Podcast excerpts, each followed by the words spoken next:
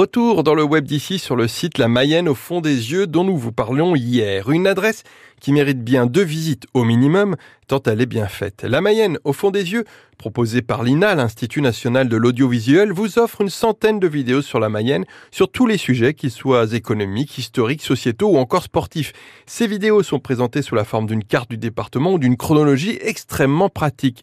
Mais non content de mettre ce coffre à trésor vidéo à votre disposition, le site propose aux enseignants et élèves de collège une série de sujets à traiter en classe, divisés par séance d'une heure, soulevant diverses problématiques et présentant des questions à poser aux élèves. Voilà un support pédagogique exceptionnel pour les professeurs. L'hydrographie du département, sa démographie ou encore la Mayenne pendant la Deuxième Guerre mondiale sont tant de sujets qui peuvent être traités. En 44, des résistants de Fougerolles combattant les nazis ont payé de leur vie, quatre fusillés et un déporté. Mais pendant longtemps, le village a ignoré que des gens ordinaires avaient protégé des jeunes juifs au mépris des lois de Vichy.